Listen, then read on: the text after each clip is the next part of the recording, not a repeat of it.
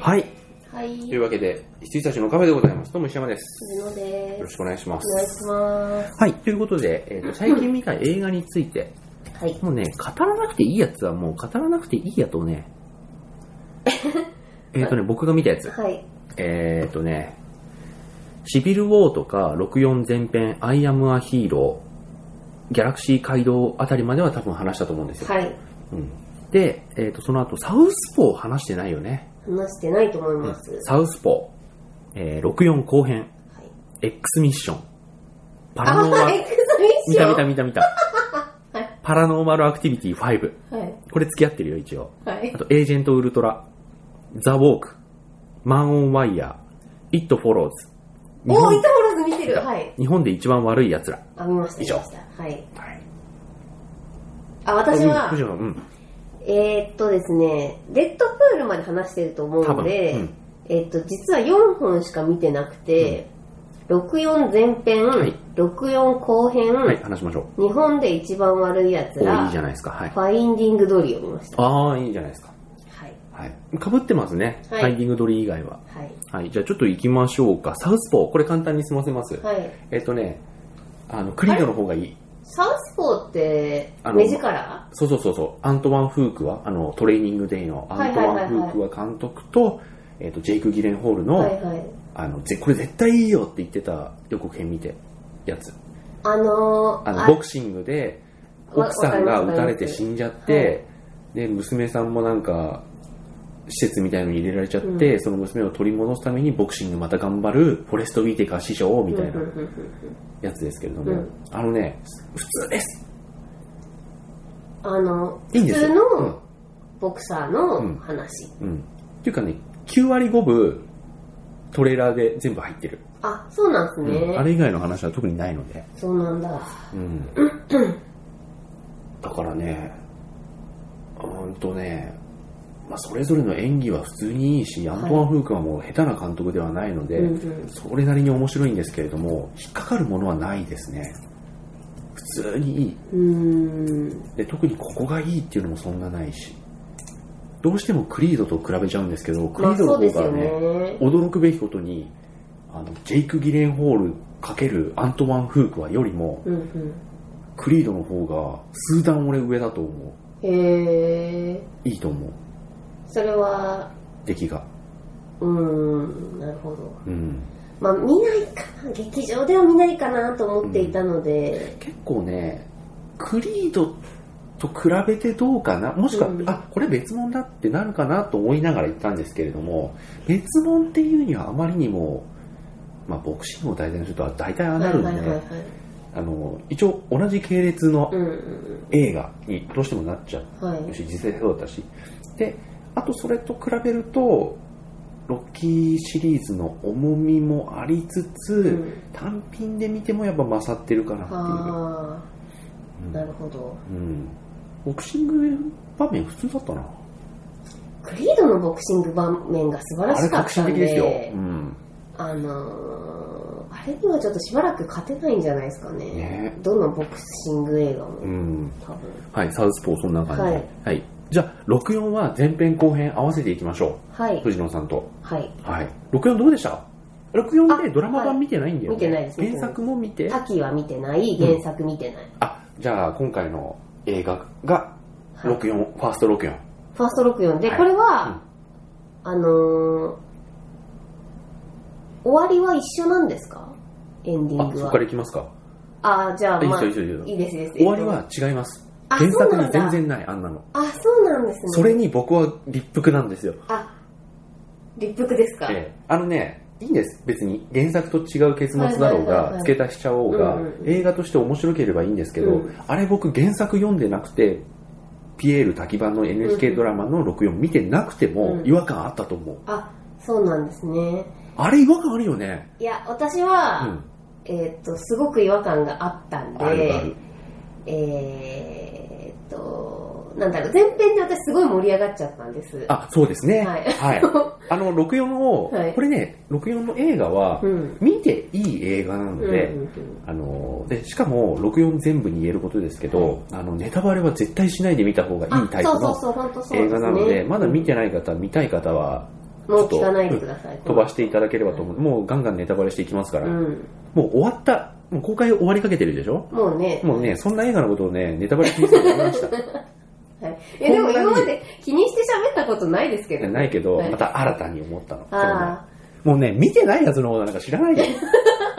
あ、はい、うん、本当に好きだったら見に行けっていう、はいはいはい。劇場に。あはいはい。なのいや、あの、録画の話一周、あの、私もう、もうちょっと見てましたわ。はい。ああ、何ですかヒネアノール見てました。ああ俺ね、見たいんです。ただ見れなかったので、はいそれを踏まえて話をじゃあ後でしましょうああ、わか。かりました。はい。えっと、まあまあまあまあ、64。はいどうでしたファいや、前64編、じゃあまず前編。前編うんえー素晴らしかった。素晴らしいでしょ、あれ。はい作品としては、本当に横山秀夫作豪傑作って言われてますけど、うん本当にそうだと思う。うん。で、多分まあ前編は、まではきっと、まんま。準拠してやまってんるんでますよね。。相当まんま。あれー横山秀夫が帰んなって言ったのかって思ったぐらいまんま。あ、そうなんですね。相当まんまです。いや、だからもう私、滝も知らなけりゃ、うんうんあの、ドラマもしだ誰がやってるか知らないんですけど、もうなんだろう、あの、エータの、エータの、うんなんていうか、その、記者クラブの、あの感じと面々ねか、綾野剛さんの、うんまあ、綾野剛さん最近ちょっともう何やっても綾野剛だなって感じになってきてますけど、あの、か、係長うん。あれ係長課長係課課長かな課長かだったかなまあまあまあ、そこら辺の人ですよね。の、なんていうか、その、要は佐藤浩市の一個下。あ、そうです、。そうです。部部下うんう感ん。とか、うんあと、まあ、堤真一のね、部下もね、ドコモの CM でやってるし。あ、まあ、そっかそっか、そうですね。とか、あと、もう、お話も、あの引よき、くできてるよね、はいあんな渋い話をさ。あの引き方できちんと終わらせる。まあ、だから読んでる人はそこで終わるだろうと思ってね、うんうんうん見てるんでしょうけど、もうもう当後然編が早く見たくてしょうがないような終わり方するじゃないですか。当然あそこで前編を終わらせるはずです。それは正しいです。うんうんうんうん、っていう感じ細かいところちょっとなんかあったかなうん覚えてるところ、いいや、もう全部いいでしょ。やだからあのあと佐藤浩市うの、。あれは前編の演技かう、ん。なあのえっ、 とあの言葉が全然出てこないんですけど、あの永瀬さんに会いに行って、ああ、えっ、と泣き崩れて途中で帰っちゃううやんつ、。あそこのシーンはですね、驚くべきことにはい、滝版の方がいいよ。あ本当に滝版滝版のあそこ名シーンだよマすジげえっすかあそこは、あの、映画版だと、はいはい佐藤浩市対、あのー、なんだっけ、あの人、し、あのー、なんか、あのお酒の CM やってた人、キョンキョンの元夫、え長瀬、長瀬なんだっけさなんねはいはいあの、佐藤浩市と長瀬さんっていうね、あのところで、あのやってましたけど、うん、えっと、ドラマ版は、ピエール滝 VS 段田康則なんですよ。ああもっと渋いな、うんはいはいはいドラマ版の方がやっぱり、あのー集客って意味ではだいぶ渋くはいはいはいなってます、そそれは確かにそっちの方が渋くていいかもあのね段田康則のね段田康則感がぴったりなんですよ、うーんあのね永瀬さんはねかっこいいかっこいいですよねそうそうかっこよすぎるえでも私なんかななんだっけな車かなんか乗ってる時の、うん、あの誘拐仕掛けるところかな、あそうですそうですよくわかりましたね、うんいっぱい乗ってるとこあったのにうん、誘拐仕掛ける時のあそこは良かったですあのー永瀬さんの演技とかあとなんだろう顔の老け感うんとかスケで、感は結構ね前面に皆さん出されてましたね、はい、あれすごい良かったなと思いうんまあすそこだけはねドラマ版ないんですよね、うーん原作にはあるんですかあ原作どうだったかな、あいやいや全然いいんですけど、ふーんっていううんえっとねあとね面白いのが、えっと、記者クラブのリーダーみたいな、うんうんうんえっとエータはい、エータはエータの方が良かった、うん、弟さんがやってたんですそよねう永山俊斗がそこはやってたんですよ、うんエータはエータ感はねもあれもういいで瑛太すよね、瑛太にしかできない、うんあのー感じだったとう思んいいますくら弟とはいえちょっとね違うんですよ はねいはいエータはエータの方が良かった、うんあとそのえっと綾野剛のところは、もう僅差で、はい、ドラマ版の荒井博文の方がいいああはいはいはいへー若いんだよねまだねうんうんうんうんうんなるあほやのど子まだ若いなまあだから、うんイメージがないんでね、そうなんですよ。私的には、あの、とても良かったです。あとは、あの中村徹感。中村徹はですね、吉田栄作なんですよね。ああ、そうなんだ。あーであもっちの方が食わせ者の感じすごい出てる。そう、そうっすね。確かに。うん。中村徹まださ、あの、徹ちゃんじゃん。徹ちゃん。もうだから我々は、だからね、中村裏切る感じそう。しそうないそうの。そう。そうなんですよ企んでる感じあんましないんだよね。元から悪いか、うん。本当にいいかだけで、うんそれはね裏切るタイプじゃない。ああの、バチスタの時にも思ったんだけど、あー、はいはい。食わせ物感あんまないんですよね、うん中村徹さん。そうですね。確かに。うんまあ、本当にイメージの話だし、うんまあ、それをちょっと演技で覆せなかったって言うと偉そうだけど、はいあのね、佐藤栄作の食わせ物感半端ないですよ。まあですよね。うん、お前裏で絶対なんかやってるだろうっていう悪さがね、うんある、うへえ。ん、あとあの実際にその64の捜査班のはい。面々もなんかね五分五分な感じなんですよねあ、そうですか。私は良かったんですね。あの、く、久保、久保、久保塚じゃなくて、久保田くんうんうんうんうんうんあれはねドラマ版はちょっと誰がやられてたかわかんないぐらいの感じですけれどもえっとなんだっけあのメモ作った人え本田こうこうだコーダ、コーダ、はいコーダが、えっ、と、あれですよね、ホタールですよね。あ、そうじゅそんう、じじゅゅんくんんでくすよん。 その名前が違う。吉岡秀忠さんね、あ、そうです、そうです、そうがです。やってたんですけれども、萩原正人だったの。あー、どっちそもいのいか方もが、そうな。、どっちはいはもいいんですけど、はい萩原さんの方が哀れ感は強かった。いなるほどね。んでもなんか、後編の、あの、電話口の声で、あれのね、あいつだそうっそうてそうなそうる声は彼で良かったかなと思っていて、ああいう描写がね、ドラマは逆になかったのうで、ん、うん、いいですよ。まあ、どっち映画として、その64をね、まあ、どうしても今比べる話になっちゃいますけど、単体として見れば相当いい出来ですよ。あすごい良かラスト以った外ではす。本当に、うん、ラスト以外は。ラストがね私はラストハテナっていうぐらいだったんですけどそ,、うん、んなに違うんだったらご立腹ですね違う。あのね、違うことが、これもう、進撃の巨人からずっとはいはい主張してますけど、うんもう原作と変えることはどうでもいいですと。うんあの、映画としての着地点とか、うん持っていき方とか、あの、あるだろうし、それは原作と違うことはいいんですけど、うんそれを差し引いても、全然別の映画にしやがったって思ってて、へえあれだってテーマと違くない全然。いやなんかテーマが私あんま分かってないかもあのね、佐藤浩市がキャラ変わっちゃったじゃん。あそうなんですよそうそなんの要は犯人がう分んかりましたと。その後が全部あれ、追加分なんですけど、あごめんなさいじゃあちょっと後編の話うで、んえっ、とドラマ版はどういう終わり方なんですドかラマ版は、要はあの64が再び起こって、また連れ回されるじゃないですか。うんそれで、えっ、と、紙切れ見つけて、うんで、あ、あいつが真犯人だってなって、うんあじゃあ連れ回されてるのは、あ一緒一緒。えっと真犯人は一緒なんですねそうそうそうそうはいはいはいで、えっ、と、そいつが確保されて終わるんです。はいあそこで終わるんですかそう。そうあ、まあその後にちょっとね、へーあの、種明かしみたいな公衆電話で無言電話かけてたのは誰だとかそういう話はありますけうんど、うんうん基本的にはそこで終わりなんうですよ。ーんでえっ、と、映画版のオリジナルは、えっ、と、捕まえたんだけど、釈放、保釈されちゃって、佐藤浩市がなぜか、なんか人質に取るような真似して呼び出して、はいえー河原で喧嘩して、えー、と佐藤浩市が退任するかどうかみたいな話これ全部映画のオリジナルなんですけど全部いらないよねえっとごめんなさい河原で喧嘩してる時に女の子が来るじゃん娘が、うんあのその娘が知っちゃうみたいな描写うんもないないんですか、ないっあじゃあ本当にあのていうかね糸缶の下からメモ出してっていうか原作もドラマはもう姉妹じゃなかったんじゃないかなうーんだからうーん誘拐されたと思いきやただ遊んでるだけだったあの女の子がいるだけではいはいはいあはの人いなかった気がするいへーだかじらゃああそこでさ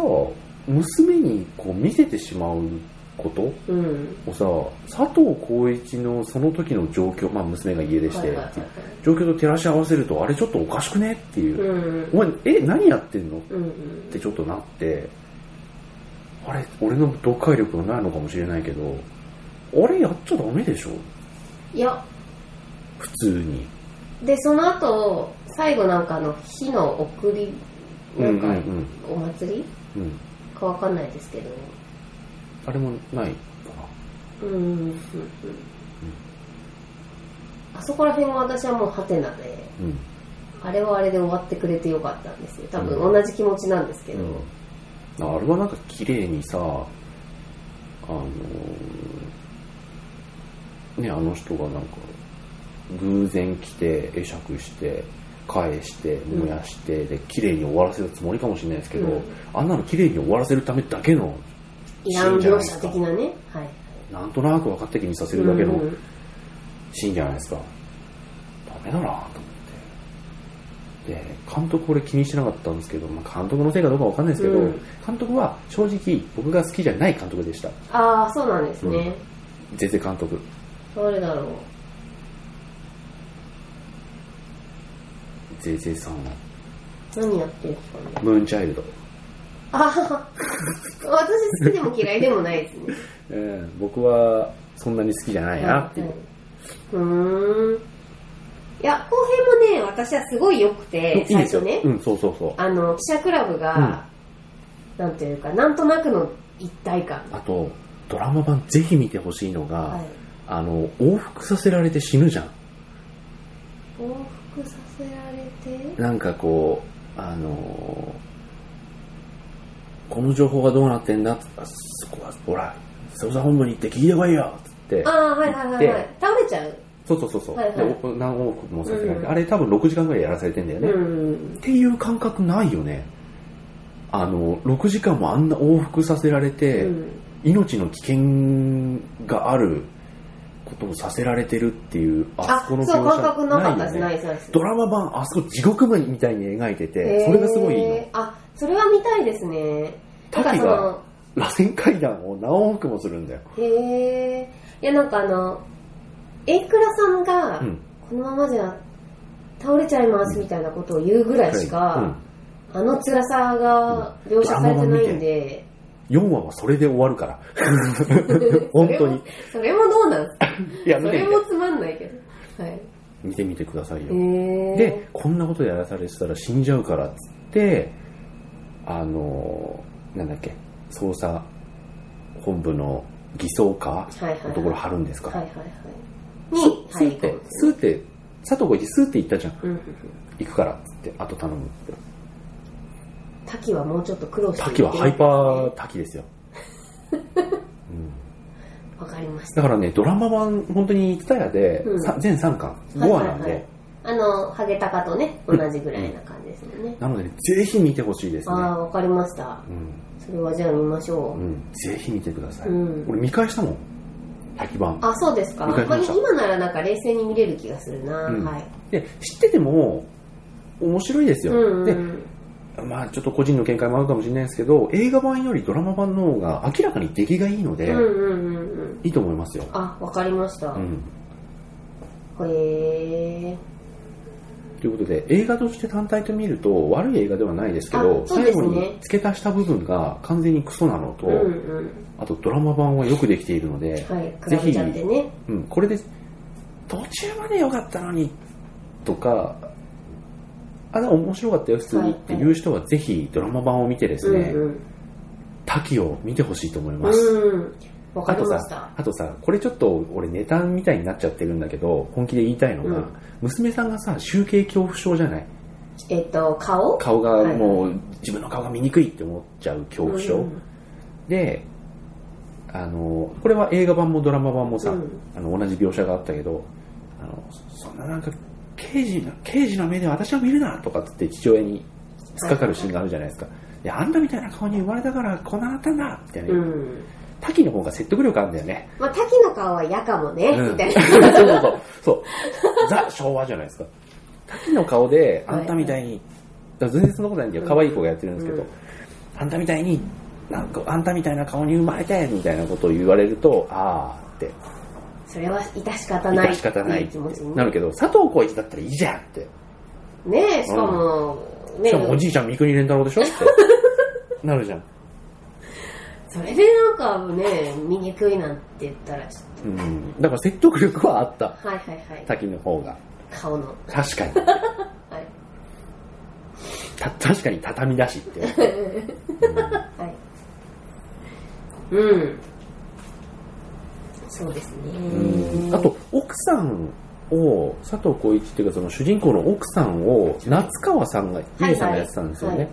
それもねドラマ版のね木村佳乃の方がね、あそうですか、え私結構良かったんですけど映画版もえ木村佳乃見か見直しましたもん僕ああ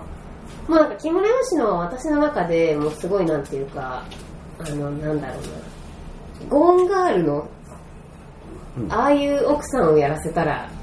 あそうですかあのいい人みたいに今なっちゃってて、ななんんかかねやばい妻かな僕のやばい妻とかあそうですか、うそれ見てないのであるかもしれないですけど木村佳乃さんってなんかの大役っぽい感じがずっとしてたんですけど、はいはいわはいはいかりますかねあ、わかりジュリますアよ。ン・ムーア的なわかり感まじ、すうんあの、け別 によか彼女じゃなくてもいいみたいうなんところに入ってくるイメージがあありとます。最近はその大河もそうだし、うんあの64のドラマ版も見見てだいぶ見直しましたね、うんああすいいうんすごい感じになられたなっていう、まあ偉そうではありますが、うんそんな感じでございますなるほ64、うんど。はい。64はね、面白かったですよ。あとね64のねオープニング、まあ、毎回ドラマ版だとオープニングと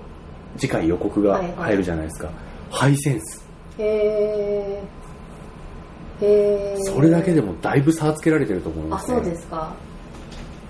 NHK 版すごかったなと思って今もロッキード事件を石橋蓮で亮で石橋亮かはい。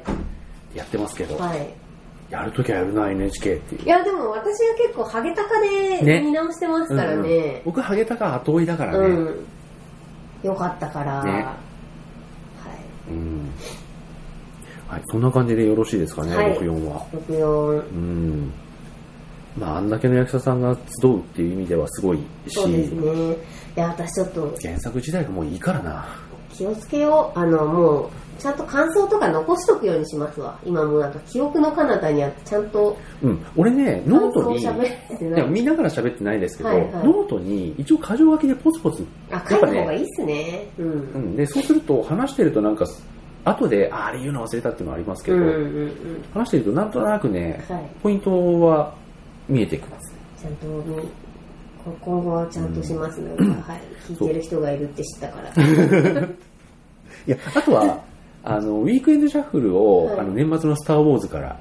聞くようになって、えーとあのあれライムかスターのはいはいはい、ラジオですね。あの人3回ぐらいも必ずちゃんと3回ぐらい見て原作があればは原作も見てから評論されるので、へえ。やっぱり1回見てはあと思って2回見てあここがポイントなのねってなって3回目で再確認とかそんな感じだと思うんですけど、へえ、すごいですね。うん、3回くらいやっぱ見ないと文句分か言えらな。ないいですよね気づくことはやっぱ全然違うだろうし、うんだからそれをちょっと見習見習ってっていうのも3回見るのはちょっとあれですけども、はいはい。でも一応なんかまとめるようにはしましたね、うんうんで64はい。そして X ミッションえ、先生どうでしたか思ったより悪くなかっあ、た、本当ですうか、ん、ただあのなんだっけ滝沢5みたいなやつ、なんだっけ はい。うん、8小沢8みオたいナなラやイドつみたいな。がよくわか んない確かもうただのカルト宗教の話なんでに、そうですねもう、ただ、うん劇場で見た時の、あの、なんていうか、うんノースタントあ、ノースタントじゃないや。 えっと、ノー CG ノー感 CG か。ノー CG 感は良かったですけども、うんまあでも元のねあのハートブルー、まあ、はいポイントブレイクのハートブルーキアヌ・リーブスとパトリック・スウェイジの2と比べられるような映画じゃないですあ、ねそうです、そうです。だからもうね全然、と特にはい。あとラリパッパして怒られるのはまた、まあ、確かにそうそうそう。あれちょっと私は良かったなって。あの上司の方が正しいっていう ねそうそうそうそう。主人公じゃなくて主人公の上司の言ってることの方が100%正しいっていう本当に、本当そうだぞ、お前って。みんな思ってたと思うね、観客も。取られてね取られてね。あれ、あのシーンは私は面白かったです。新しいな。はいはい。X ミッションそれぐらい。はい別に見るか意味はないと思います。はい、あでもそのシーンだけ見てほしいあのね、うん潜入捜査でラリパッパしてるところで、自分も結局ラリパッパしちゃって上司に怒られるシーンがある、なんか強盗のシーンも、あんまり上がるくなかったし、チェイスも一応ね、あの、うま、元の市街地のはいはいチェイスすげえ有名というかう、んすごいいいシーンっていうか、映画史に残るチェイスシーンだと思いますけれども、それに似たようなのも森でやっちゃってるからね、うんあそうなんですそうなんですでまあ全然全然。まあ、ふ普通というか、普通ですよ。ですよねうんまあ、普通以下かな。うんはい。パラノーマルアクティビティ5、もう出がらし。もうあのね、お金かけるようになっちゃってね。あそうですかいや私はもうパラノーマルシリーズは一切見てないのでだからね、パラノーマルって、ちょっとうろ覚えなんです。うん、間違ってたらごめんなさいね。えっ、と、1、はい2、3、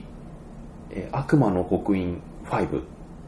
てあると思う。あ4もあったのかな4ってありませんでしたなんか私あ予ったか 告あの4って見ましたよじゃあ、1、2、3、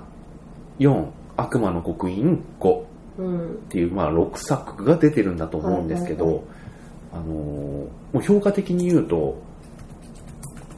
1が面白かったんですよね、普通にね。うん、 1はやっぱり。あ1はすごい、あ褒め面てま白いっしたてなって、2はつまんないってなって、で、3が、あの、壊れた扇風機にビデオカメラを取り付けたあのはいバカはいなはいはい友人、あいつのおかげで、いいシーンがいっぱい撮れたんで、うんうんあ、こういうこともできるんだっていう面白さがあって、よかったんですよ合わせ鏡のシーンとかもすげえ面白かったし、へーまあ見てないと思いますけど、見てなあいでの、見るべきアイディアとかシーンが2つぐらいあって、す。うんうんあ、まだ良かったっつって、だから、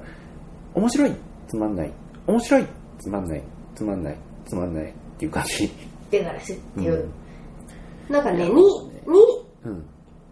アクティビティうんに、東京ナイト、東京ナイトはあれ全三然別物ですよ。あ、そうなんですうね。んで、あれ3、4、勝手に作っただけのうん印うん。うん。みたい。は勝い手に作っただけ。勝手に作っただけでしょ、あれへ。ー全然シリーズじゃないですよ、あれ。 あ、そうなんですか。日本版続編。うん、そそれね、嘘です から。嘘ですよ。何が東京ナイトだよっていう。へアルマゲドン2014と一緒ですよ。ー。あー、ありましたねう。んそんなものも。あと、エージェントウルトラ。はい見。ましたえーっと、何でしたっけあの、マーク・ザッカーバーグじゃなくて、ジェシー・アイゼンババーグ。グはが、いはいあはい。のー、ボーン化するやつあ。ー、見てない。見てないあのね、イコライザー。イコライザーは、あの、デンゼル・ワシントンあ、が。はいはいはいはい。イコライザー見たよね。見ました見ました。うんあのイコライー、ザーはあの、ぜひ見てくださいと言って勧めた気がジしェます。シー・アイゼンバーグ版イコライザー。だかあ、見たいっす。ら普通に面白い。へー。面白いです。まだやってるかなもうないかなあ、今もう DVD ですよ。了解です。あれ、公開1月末です かまだやってるあ、かこられね。か、これか。あ、これ確かに。確かにそうだった。あー、そっか。うん私この、あのー、女優さん何でしたっけ、名前。えっ、とあね、クリステン・スチュワートがあんまりわかる得わ意じかるゃないわかるわかるわかでる。す。だから見なかったんだ。うんエージェント・ウルトラは、まあ、あれよりも、やっぱ拡張としては、ほら、デンゼル・ワシントンがやると、こちょっと拡張高くなるじゃないですか。うん、なんかポスターもギャグっぽいですもんね。うん、ギャグ、ギャグ、ギャグ、うんギャグです。敵もギャグですかうら。んう。うんんうんただその、ウルトラ計画みたいなやつで作られて、で、なんか覚醒してへー、はい。で同じウルトラ計画で作られた傭兵みたいなやつが3人送り込んで送り込まれたりして、あ、それが敵なんですね。うん面白いですよへえ。じゃあ見ます、これは。ただねその1時間半だし。ラストラストのラストラストのラスト本当にあのー同じなんですプロットが、はいはいあはのーホームセンターで戦うんですい。で、ラスボスと対峙するという。で、あのーイコライザーと違うのはえ俺なんでこんな力持ってんのっていうのがうんちょっとメインにあるんで、最後の最後だけなんですよ覚醒するの、うんうんうんでそれまではなんで俺こんなことできちゃうんだろうと思いながうら、ん。なんかそのバカとスーパーウルトラを行ったり来たりするんで、はいはいはそのバカなところがね落差ちょっと面白いですよい。へえ。なんかこうヒロインと二人で逃げようとしてて、で敵をなんとか牢屋にガンって閉じ込めるんですよで敵を閉じ込めてでその時は弱々ジェシー・アイゼンバーグなんですけど、で逃げてる時にパッて振り返ってその敵のエージェントの足元に銃が転がってるのを見つけて、大変だあそこに銃があるって言っちゃうんですよいいな ぁ。言ってるバーグ見たい っす。。で後でクリステン・シュワーズに怒られるっていううんそれがなんか脚本上のミスではなくて、はいそういう人物として描うかれるっていうんうん言わなきゃいいのにってうんうんスクリテン・シュワートに言われるんですけど、そうだね僕が悪かったよっつっうて、ん。はいはいはいはい。へえ。見ます見ます。うん見ていいと思います、うんはいそして、えーこれセットなんですけど「ザ・ウォーク」と「マン・オン・ワイヤーを」ザ・ウォークは、えっと、あれですよねう。んゴードン・レビット、あ、そうそうそうう。んの、えーツインタワーの間を綱渡りした人はいの話で「マン・オン・ワイヤーは」それの、えーと実際にやった人とかその仲間メンバーへの取材はいはいはい。をしたドキュメンタリーなんですけど、まあどっち見てもねどっちも変わんないんですうんうんうん。もともとがすごいドキュメンタリー的な作りなんで、はいはい。で、あの、あの人、ゼメキスうん。だよな、が監督なんで、はい。あの、非常に、綱渡りするだけの映画を2時間どうやってやるのと思ったんですけど、うんうんうんうん基本的にはあれ、あの、フォレストガンプ手法なんで、はいはい。あのどうやって生まれてきて、うん。どうやって綱渡り師に綱渡り師になってどういう経緯でツインタワーに登ることになって、うんうんいろいろこういうことを気をつけて仲間集めてそして綱渡りってうん。いううん感じなんで、まあそれで2時間なんですけど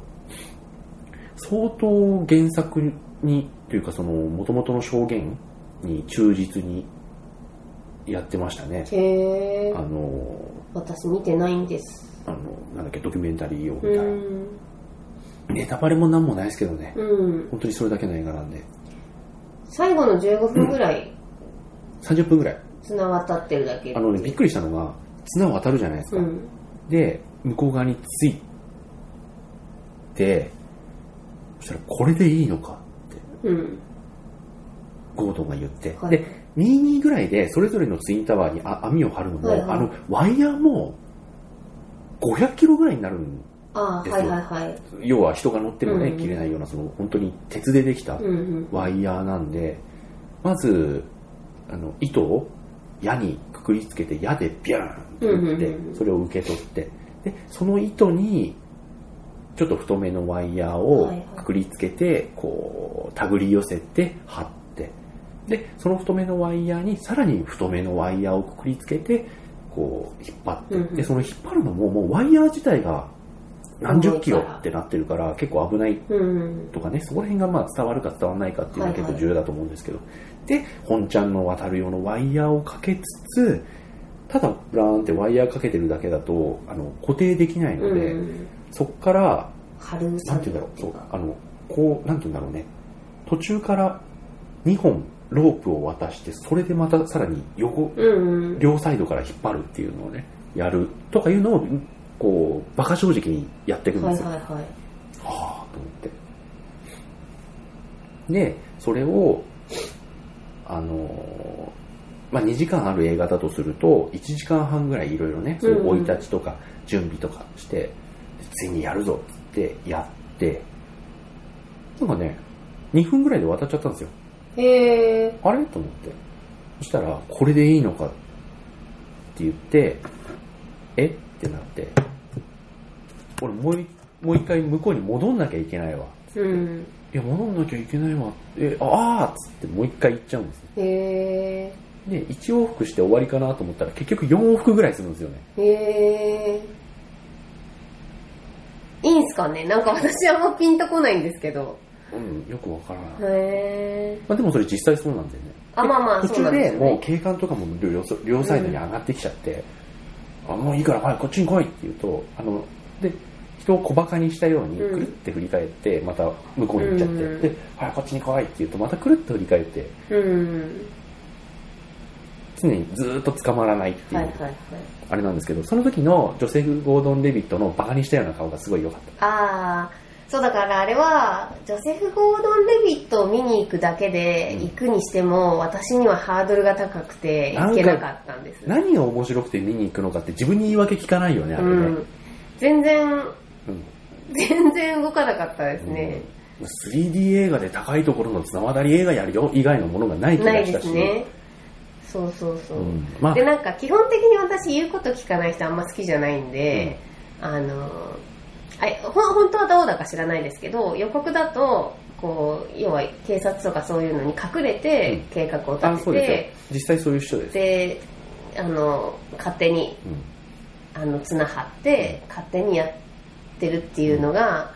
私はあの感情移入っていうか、まあ、全然わかんないんあでそういう活動あそうので期すそう待でにす対してっていうことね、はい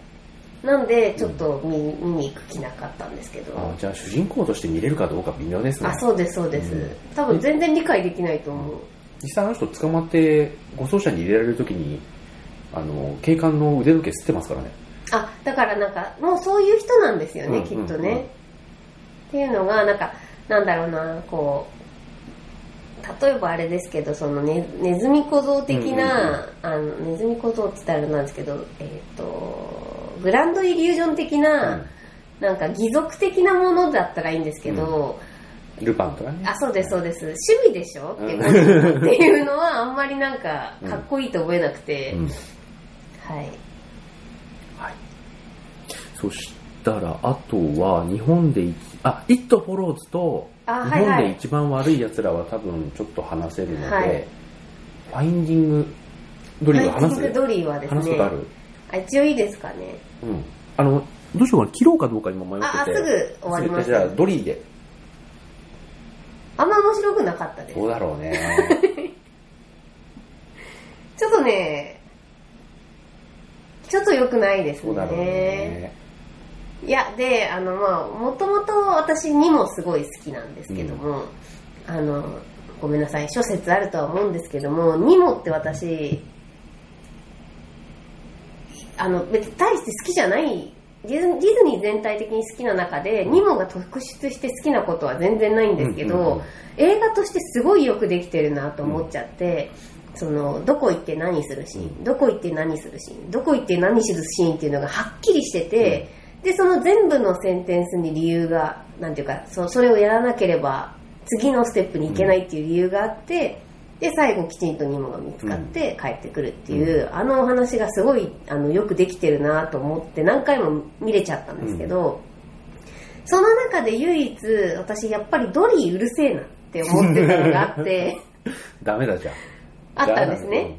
だからそのド、ドリーに出会わなければ、最後にもにはたどり着けないんで、ドリーのキャラクターが必要だったのはわかるんですけど、あの、すぐ忘れちゃうとか、あの、なんて言うんでしょうね。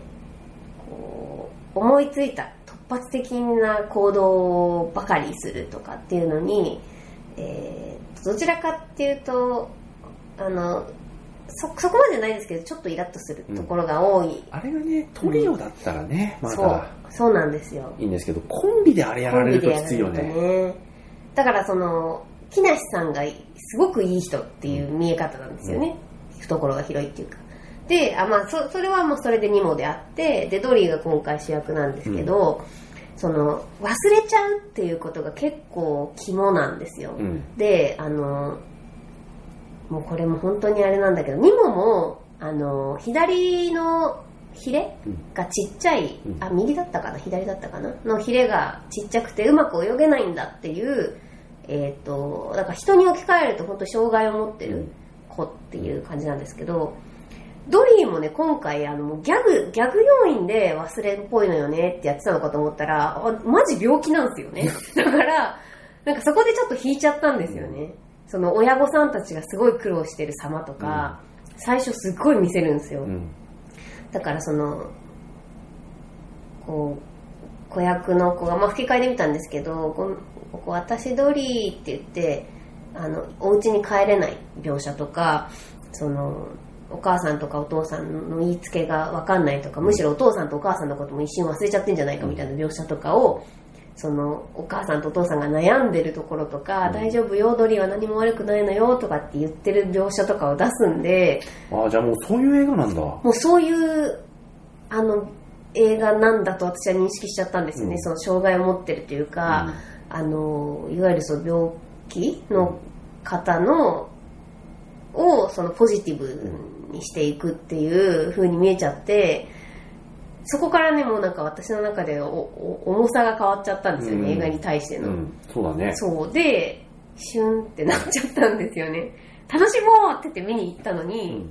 シュンってなっちゃったんで、はいはい。だからそのズートピアで感じる重ズさ、ートピアはね、うん。とはまた違います違うよねんですよでちょっとねごめんってなりましたね、そういう問題、まあ社会問題って言っていいのか、というのの扱い方の敷地ってありますからね。はいはいあれはねアメリカではいいかもしれないけど日本ちょっときついと思いますよ、うんあれあ、そういう感じなんだ。そうなんでちょっと分かってほしいのでちょっと見てほしい気もするんです、うんあのこういう風にしちゃったから、私がこう思いましたっていうのは見てほしい気もしますけど、全然なんていうかなんだろうなズートピアの,、うんあの人種差別とかそのいうののもっとなんかちょっとズートピアはもうちょっと、うんまああれも結構ストレートだと思いますけど、もうちょっとうまく例えて、あそうですそうですそポこッにプ対な、するうんあのね感じになってたので、そこは重要ですよね。はいそういう問題を扱うときに。うん